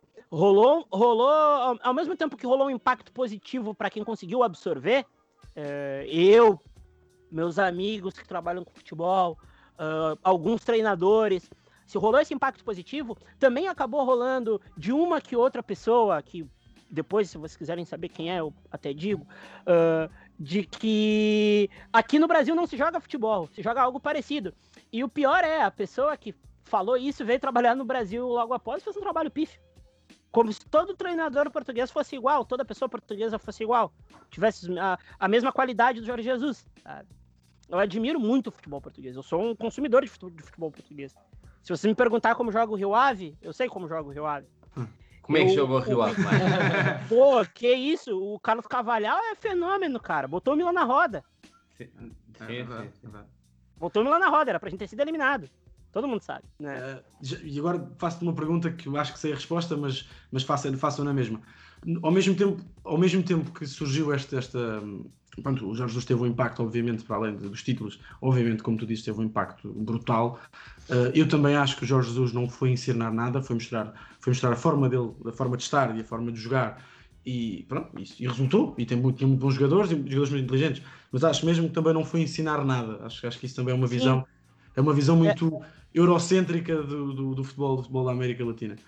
Uh, sendo que a, a pergunta que eu tenho que fazer é: mas ao mesmo tempo não achas que no Brasil surgiu esta esta moda do treinador português como se o treinador português fosse salvar uh, alguns clubes. Ou...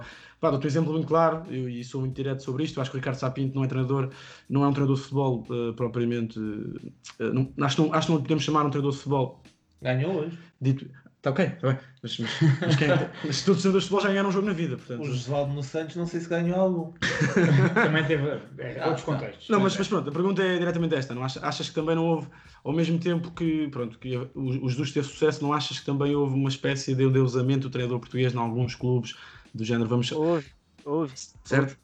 Houve, houve. Na imprensa mais ainda, né? na imprensa tradicional. Uh, porque o brasileiro. Vocês já ouviram falar da síndrome de vira-latas do brasileiro, né? Uhum, o, brasileiro, uhum. o brasileiro nunca se acha bom o bastante. E mistura com o Jorge Jesus, que é um português, uh, como a gente chama aqui no Brasil, marrento. Ele é se muito agrandado, se ele se acha bastante. Juntou a fome com a vontade de comer. Claro. Então, uh, os brasileiros acabaram achando que todo treinador português é igual, que replica a, as coisas iguais e trabalha igual, e isso virou um absurdo. Eu não acho que o Ricardo Sapinto é um treinador melhor do que muito brasileiro. Talvez a metodologia diária dele de trabalho seja melhor que a de um brasileiro. Isso é normal que seja. O treinador brasileiro é muito instintivo, ele resolve jogos de acordo com a sua leitura, às vezes. Porque a gente é ensinado assim, falta formação pessoal pra gente. A gente tem uma vida acadêmica muito mais curta que vocês portugueses, por exemplo. Uhum, uhum. Uh, e tem os modismos. Tem, claro, tem. Uh, o Santos tentou replicar o, o trabalho do Jesus com o Gesualdo, que tem uma visão totalmente diferente. O Palmeiras sabia como queria jogar e trouxe o Abel, que é outra coisa diferente. Então, eu acho que uh, eu sou totalmente a favor do intercâmbio de ideias. É muito bom vir um, um, um pessoal de fora para cá para o nosso futebol. Seria muito bom para a gente ter gente aí qualificada trabalhando dentro ou fora de campo, que ajudaria bastante. Eu sou muito a favor. Só que eu acho que falta mais conhecimento de quem toma as decisões para não cair no erro que alguns clubes já caíram com alguns treinadores estrangeiros, entenderam?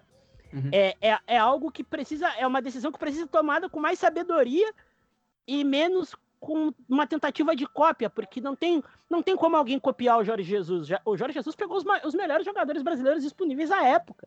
Uhum. Pe pegou um lateral, pegou um lateral de nível de, dois laterais de nível de Champions League, então são coisas diferentes. Eu não tenho como querer andar com uma igual uma Ferrari se eu tenho um Fusca, entendeu? é preciso perceber o contexto sempre, não é? Sim, é sempre o contexto. É uma coisa que eu é uma coisa que eu costumo dizer assim, eu eu acho que a gente a gente só vai entender a o, o a gente só vai entender o leão melhor depois que a gente entender a selva que a gente tá. é bem isso. Pro, pro futebol é isso. A gente tem que entender melhor onde a gente está. Sem dúvida. Ô Mayra, um, ainda em relação à questão dos treinadores portugueses, e eu vou fazer só aqui um, um statement inicial. Eu vejo futebol brasileiro há mais de 10 anos porque sempre me interessei muito. Futebol brasileiro e futebol sul-americano, no geral. Gosto muito de ver. Um... Episódio 61 é, é, é a 71 vez que digo isto. um, e, hoje em dia já não acompanho tanto o Brasileirão, mas acompanho ainda muito a Libertadores. Um, e a minha, a minha pergunta não é, não é uma pergunta, é uma reflexão para, para tu me ajudares também a perceber isto, eu que estou cá longe, que é o que eu acho que, sendo um treinador português, ou argentino, ou brasileiro, o que eu acho que acima de tudo falta é, é projeto não há projeto. Tu, e o teu clube é o exemplo, e o teu clube é o exemplo disso. O, tu és do Inter, não é, Mário? Corrijo-me se estou errado. Do Inter, não é?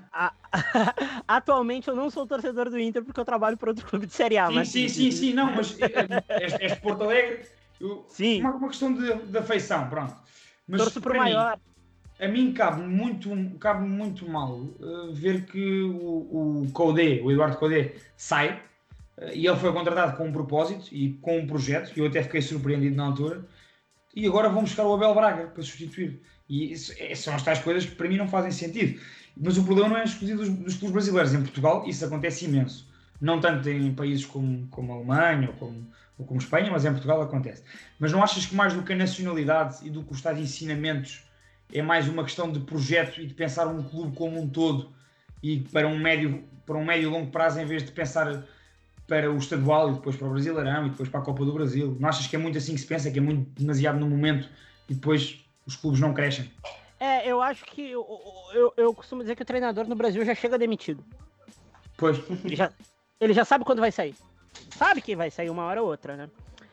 E, e isso não não permite que tu tenha uma cultura de jogo.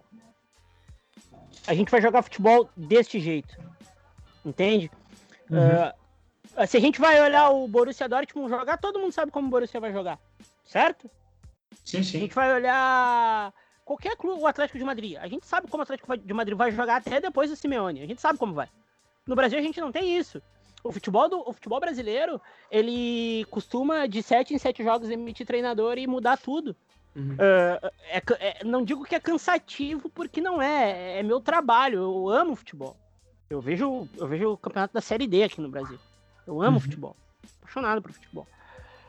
Só que, cara, uh, a gente não consegue manter uma cultura sólida porque é tudo muito rápido, tudo se perde muito rápido na poeira.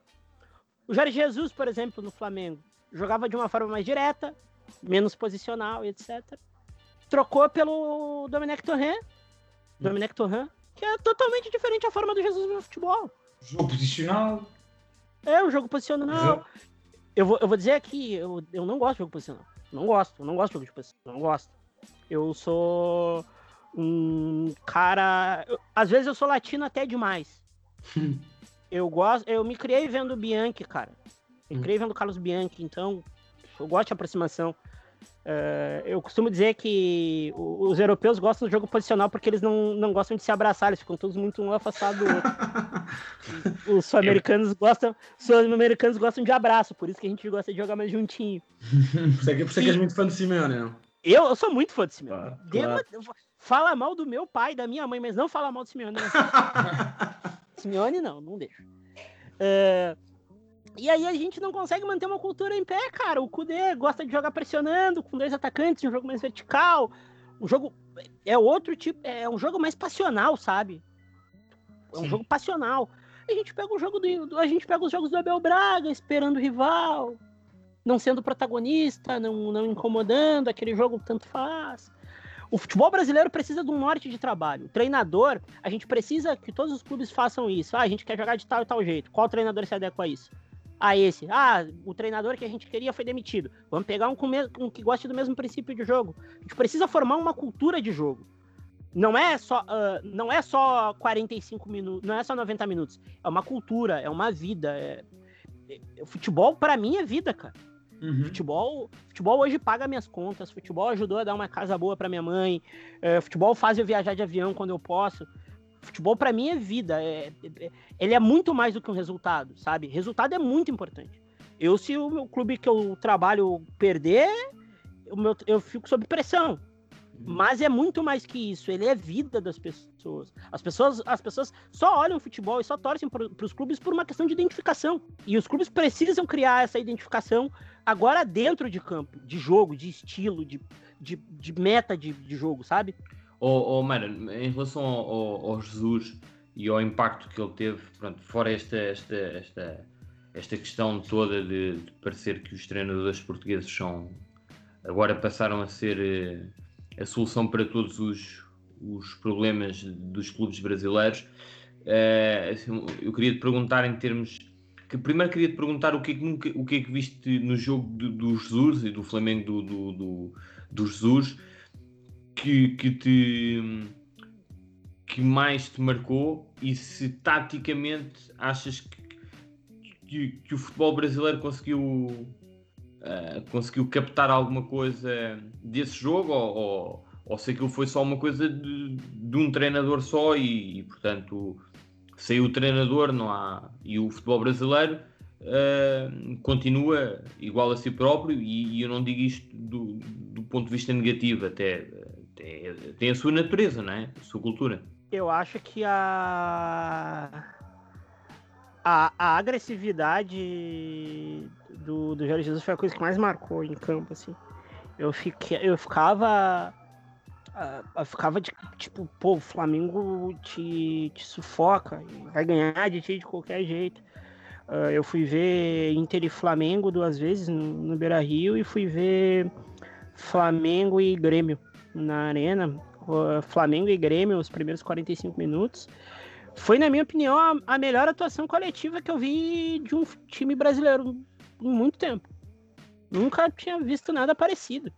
O jogo do Gerson aquele dia não, é um negócio real. Assim. uh, e, o, e, e, o Jorge Jesus colocou na nossa cabeça que é possível jogar naquela rotação, cara. Vai jogar naquela rotação. Futebol é possível naquela rotação. A gente precisa uh, fazer daquela rotação do jogo do Jorge Jesus uh, uma coisa normal, entendeu? Uh, a gente precisa fazer essa rotação alta normal, ser algo normal, uma coisa que uma coisa uma coisa que o cara fica acostumado. A gente tem que, a gente tem que acreditar que a e, e aí também tem um problema de calendário, de distância, de viagem. A gente precisa acreditar que a rotação do jogo do Jorge Jesus é normal, sabe? E alguns treinadores brasileiros já estão conseguindo replicar isso, ainda bem. Ô, oh, é, deixa-me só fazer-te uma pergunta, pá, porque eu tinha esta pergunta já, já pensada, mas tu já me respondeste logo na primeira questão acerca deste tema, mas eu ainda assim vou-te fazer a pergunta. Vou-te ler aqui uma, Vou-te ler, vou ler uma citação uh, de um treinador português, do André Vilas Boas, que está no, no Marselha neste momento, que admitiu há pouco tempo uh, ter estado próximo do, do São Paulo, uh, há, uns, há uns anos atrás, antes de Jesus até. e ele, e ele sobre, sobre o tema diz qualquer coisa como, respondendo a um jornalista brasileiro, diz eu queria entrar em contacto com o talento uh, puro dos brasileiros e ensinar o nosso conhecimento europeu, comportamentos táticos e técnicos, para, o, para que o talento pudesse sair ainda mais completo do Brasil. E eu pergunto, uh, a pergunta não é direcionada, não é? Não, não, vou, não vou emitir a, a minha opinião, mas queria saber a tua. Se o, o que é que. O que se achas que uma declaração destas faz sentido uh, e se, se, o treinador. Se, uh, bom, eu se calhar vou emitir a minha opinião. Se é se, na, na, pergunta, só na pergunta, se achas claro. que. Se achas que é. Uh, se achas que é exagerada a forma como as pessoas, nomeadamente os treinadores europeus, acham que é fácil para eles, vindos da Europa, uh, chegar ao Brasil e, e, e, rebentar e, rebentar aquilo tudo e estalar os dedos. Se achas que existe aqui alguma, alguma arrogância uh, no, no discurso e na forma de ver o, o, o, o futebol brasileiro? Sim, não, é, é, como é que eu posso falar para não pegar mal? Pega, pega, não há problema. Podes pegar. Ah, Estás tá à vontade, já estamos na quase uma hora e meia. Esta era a última pergunta, portanto, pá, estás eu... completamente à vontade. Eu tô tomando cerveja desde que a gente começou, tá? uh, eu, eu detestei a declaração. Teve, tem brasileiros que acharam bonito e eu aí são visões, né? Uh, foi, uma, foi uma visão totalmente eurocêntrica do futebol. Ah, vocês aí têm a ginga e etc. E a gente tem o conhecimento. Os treinadores brasileiros de futebol de base são muito bons. Procurem saber sobre Carlos Leiria. Ele é um fenômeno. Carlos Leiria é um fenômeno da base. Tal, talvez ele seja o melhor treinador de base da história do futebol brasileiro. Com pouco reconhecimento.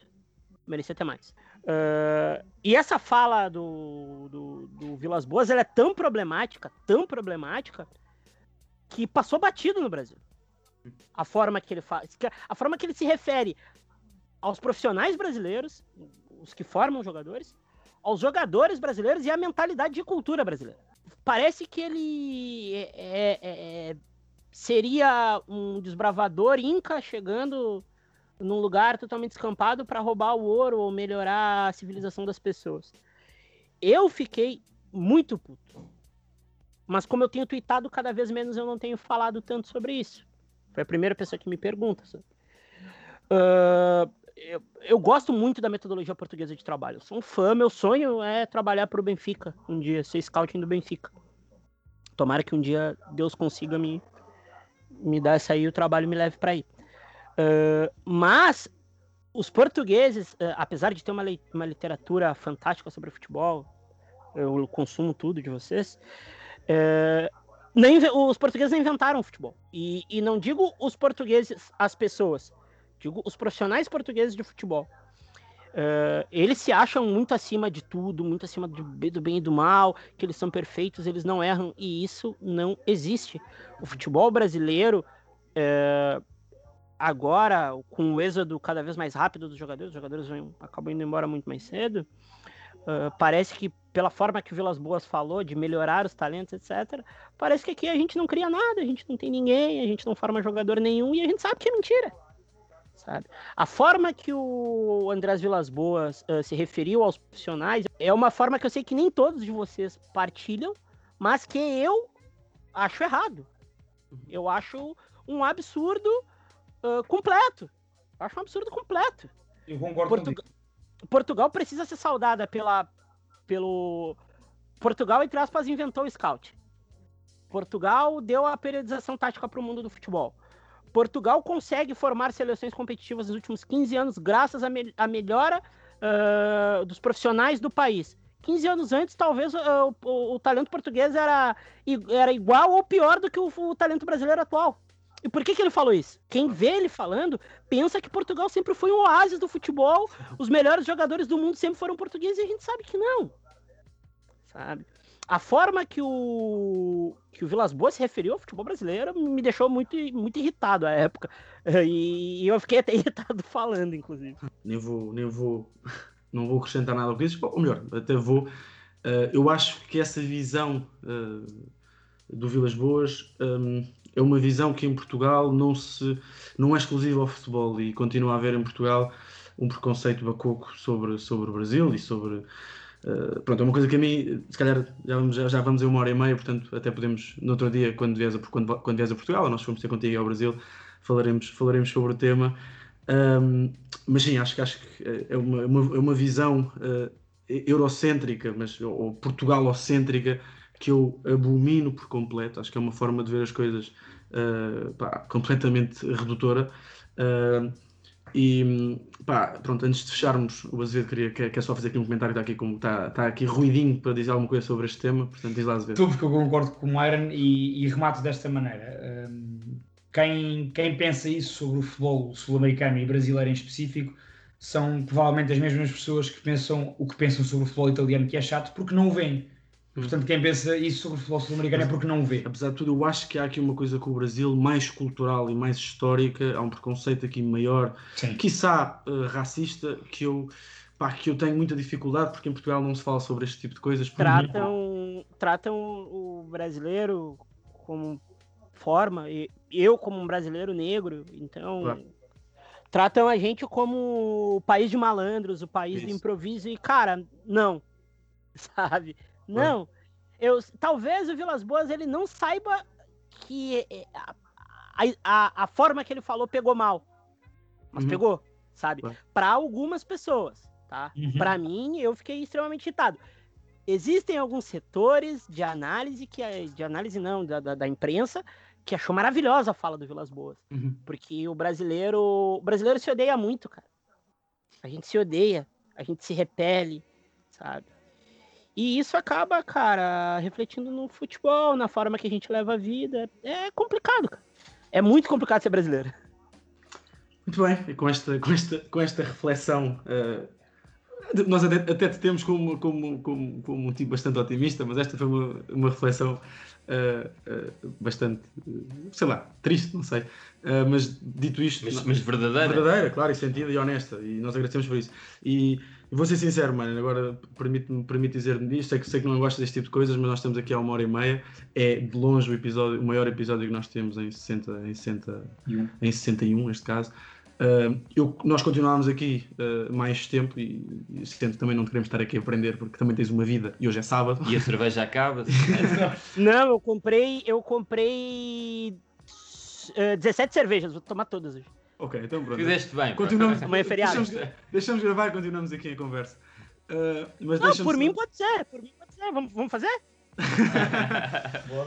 Deixa-me deixa só dizer-te aqui em nome dos quatro, um, em nome dos quatro, pá, eu não me lembro, e os nossos, os nossos restantes convidados são excelentes, mas eu não me lembro de, de nos ver aos quatro tão embevecidos a ouvir-te e a rir tanto.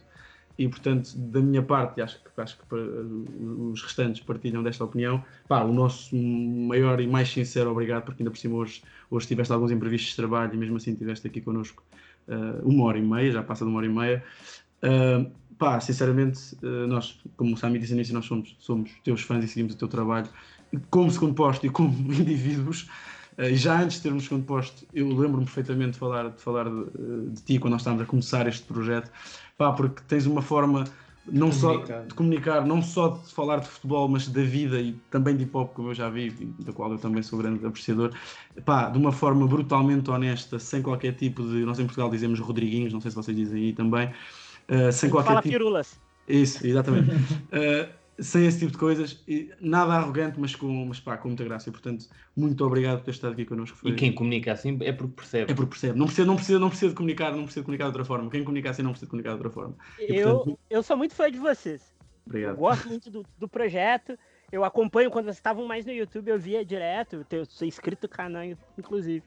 Uh, cara, eu só falo de futebol assim, dessa forma, porque eu não sou um acadêmico, eu sou um cara que terminou o ensino médio e não conseguiu chegar na faculdade. Eu preciso falar de futebol de uma forma que o meu pai, um senhor uh, de 56 anos que estudou pouco, entenda, cara. Meu pai precisa entender, meu pai precisa entender. E eu falo de futebol desse jeito, porque para mim é o mais importante. Todo mundo tem que estar tá perto. É, é, é, a questão do abraço. A gente precisa a gente precisa de gente, de, de, gente gostando de futebol e gostando de análise. A análise não tem que ser nada excludente, ela tem que ser, ela tem que ser inclusiva, cara. Claro. A, gente precisa, a gente precisa fazer isso chegar em mais gente. E quando chega em mais gente, e quando vocês falam, por exemplo, que acompanham o meu trabalho e são meu fã, tipo, eu fico muito feliz, porque eu, alguma coisa certa eu tô fazendo. Claro. O futebol é de todos e é para todos, né? Exatamente. Sim, é de todos. É, eu acho que quanto mais gente tiver no futebol, melhor pra gente, cara. Claro, claro. Marian, uh, pá, mais uma vez, muito obrigado. Uh, esperemos que da próxima vez andai um vírus no mundo, não sei se já ouviram falar, mas esperemos que da próxima vez nós, nós possamos fazer isto ao vivo e a cores, seja aí contigo ou tu aqui connosco na cidade que tu, pelos vistos, queres vir trabalhar, é o teu sonho. Uh, portanto, cá estaremos à tua espera e nós também tentaremos organizar-nos os quatro, sendo que o guarda tem uma agenda muito, muito complicada. Uh, tentaremos, tentaremos, tentaremos ir, ir ao Brasil ter contigo e essas 17 cervejas multiplicamos por 4 e, e tratamos disso, tá bem? Isso, e, e vamos pro samba, leva vocês no samba, no hip hop, vambora. Pá, o Azevedo está neste momento felicíssimo, porque não sai, não, não sai há mais de um ano, parece, parece não, não sai à noite há 8 meses. Parece que não sai à noite há 8 meses e portanto isso ficou. Está bem, muito bem. Olha, Myron, e pá, e mantém-te em segurança, uh, a ver se isto passa rápido e, e é como o mais está a dizer, é ver se estamos juntos em breve. Mais uma vez, muito obrigado. Grande abraço. Grande abraço. Pessoal, um abraço, uh, pessoal segunda-feira, uh, este episódio sai, sai na segunda-feira, portanto, cá estaremos e obrigado por continuarem aqui. Este foi um episódio em que concretizámos um, um sonho, posso dizer isso. E portanto, daqui a uma semana haverá mais, não é? É isso. Então, grande abraço. Grande abraço, pessoal. Até para a semana.